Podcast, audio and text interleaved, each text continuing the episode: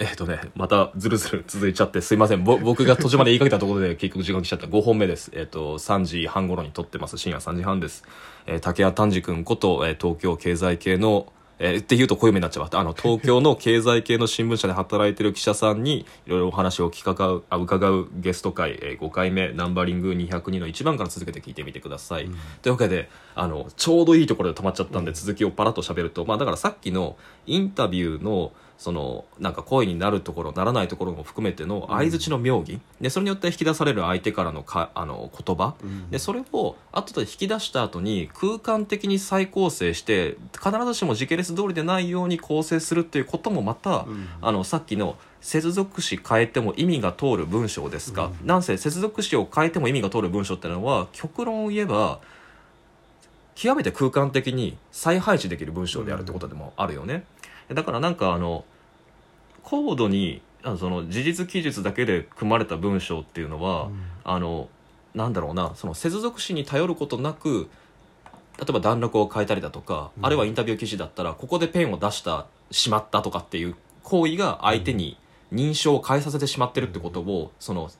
喋り言葉の比喩なしに隠せている文章ってことだよね。で逆に言うとその時本当に人が話した言葉っていうのは非認証化されて空間化されてるってことで、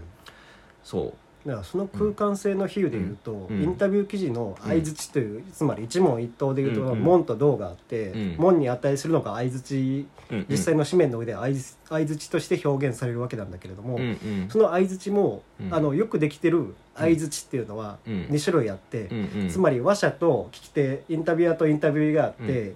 う、んで相手の発言に対して、うん。あの真正面から相づちを打つタイプの相づちと、うん。あたかもその横隣に座っているかのような相づちとなんかすごく実はね相づちってうん。本来サラウンド的なものなんですよねあー。なんか言ってること分かりません。いやいやめっちゃわかるよ。めっちゃわかるしなんか君キラーワード力上がってない？なんかさっきからなんかで今のも決め台詞感あったしな。ん かあなるほど。そうちょっと決めに行ったけど。がサラウンド感があるか、うん。いい言葉だね。だから相手のど。発言をあの添え木のように言う相づちもあればうん。相手と面と向かってまさに対峙する形でやる相づちもあるわけだしうん。だからそれをいかに文字の上で使うかっていうところであの表現上は相手が滑らかにとつとつと喋ってるものもあれば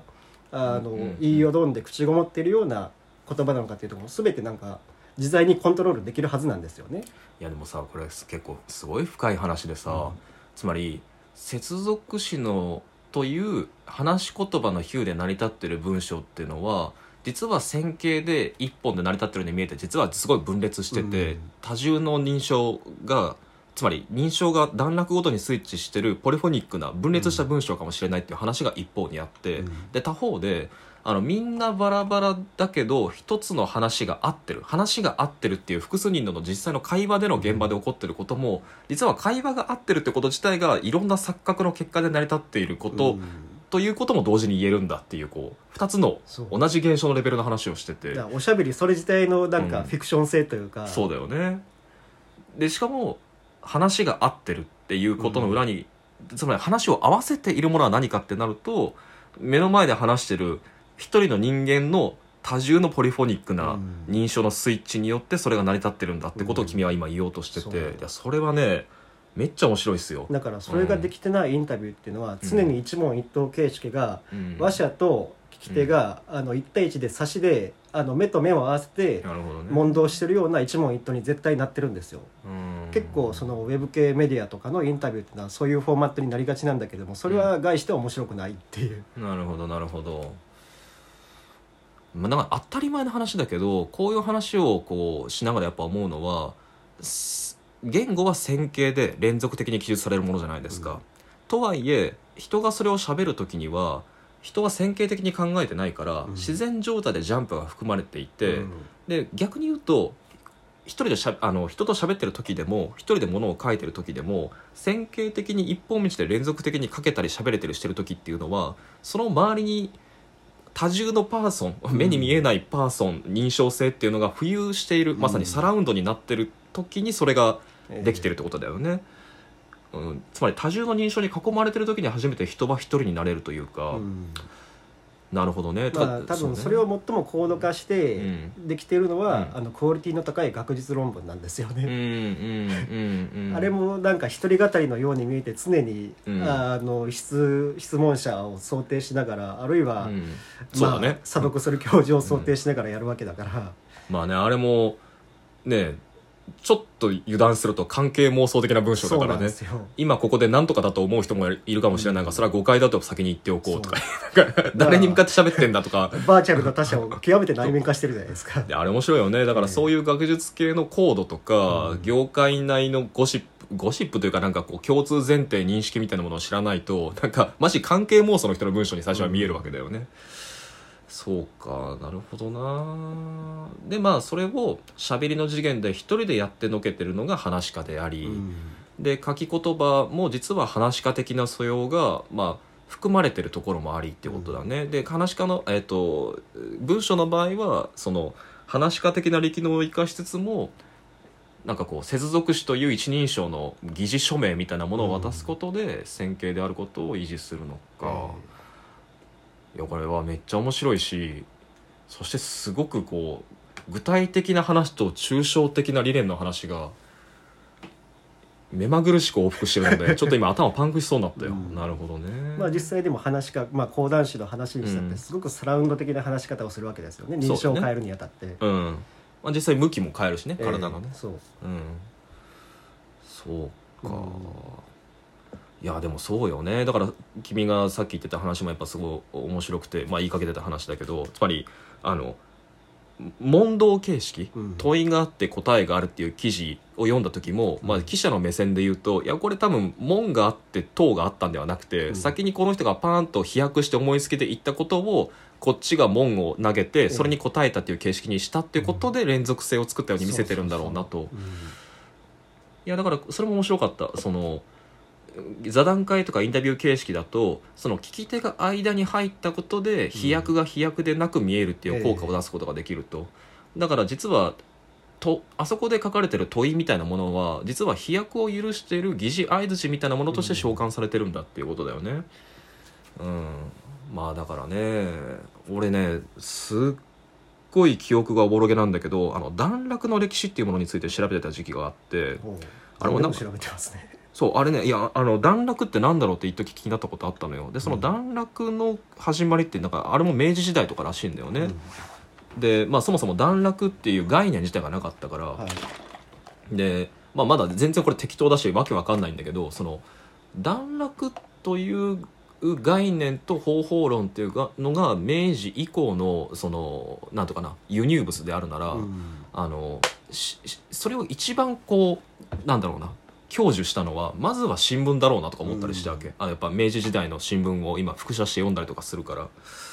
らそう考えると実は事実記述に即している、まあ、つまりこうあある意味ではまあ新聞ってさ誰しも思うけどその客観的な事実を、まあ、今だったら AI だとかが代替するかもとかい言うやつ出てきそうじゃん、だからまあ実際なんかそういうふうな文体にもちょっと見えんとこ見えないでもないところはあるし。とはいえ一見あの非認証に見える文体が実は最もこう多重の認証にまみれたものであって、それを隠匿する技術が積み重なったものであるっていうその歴史がその明治において現れて新聞っていうメディアでこそ遺憾なく実験されたのかもしれないっていうことはちょっと言えるかもしれなくて、それはなんか今後考えていきたいところですね。ただまうんあそこで一つね、うん。全く別の視点なんだけど重要な話をすると、うん。うん。うん、なんかそのインタビュアー的なあるいは編集者的な、うんうんうん。あの架空の文脈を構築するという技術っていうところが、うん。どんどん新聞記者もそうだし、うん。あの出版社の編集者もそうなんだけれどもその能力はどんどん薄れていってて、なるほど。でその理由はいくつもあるんだけれども、うん、一つあの要素としてあるのは、うん。あの震災報道なんですよ。ああの2011年3月11日を境にあ、あのつまり何かを文章の形式で報道するっていうところがうん。うんあのつまりタイムラインというものの魔力があまりにも大きくなって刻一刻と変化するものに対してうん。2時46分地震発生、うん。えー2時50分何々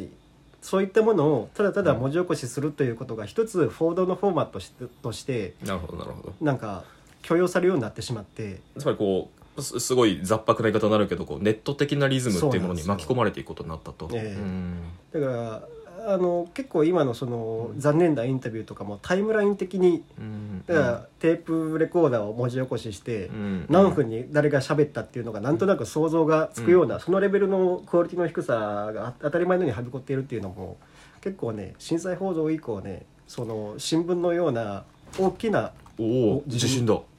びっくりした揺れたねえおおなんかすごいいろんな意味で稀有な記録になったなこのそうですね。ボイスでも。ーいや地震の話をしたばっかりに、ねいや怖っ。今今すごい寒気走ったわ。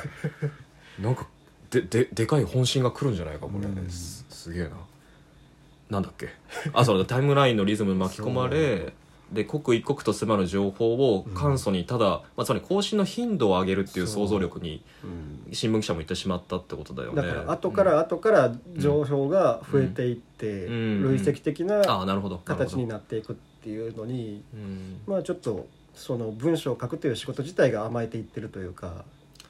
あの一本だけあとまた追加で取っていい、ええ。あの多分過去最長になってるわこれ。あの俺やっぱ新聞その報道の話ですごい面白くて、うん。まあ、先ほども話題に出した A 新聞の次元記者の人の友人に聞いた話なんだけど、はい。今彼デスクやってて、ええ。まあ、すごい大変だと。共通の友人ですから、ね。まあ共通の友人も彼君も知ってるよね。で彼は何が大変かっていうとその、まあ、A 新聞はほとんど今デジタルに移行したことで、あの若い記者があの文字数を稼ぐというかある程度の文字数以上書くっていう情報をどんどん作れなくなってきてると、うんあの3行未満の事実しか取れなかった記事を本当に3行未満で書くしかできなくなってると、うん。つまり面積を埋めるっていう能力がなくなってきてるから。でそれに加えてメインメディアがデジタルに移行してるから、うん。マジ1行2行の記事とかっていうのを平気で起こしてくると、うん。でそれを従前に書いて足すっていう作業ばっかりに追われてて大変困ってるんだっていう話を聞いたのよね、ちょっとこの俺を枕にしつつ続きを次に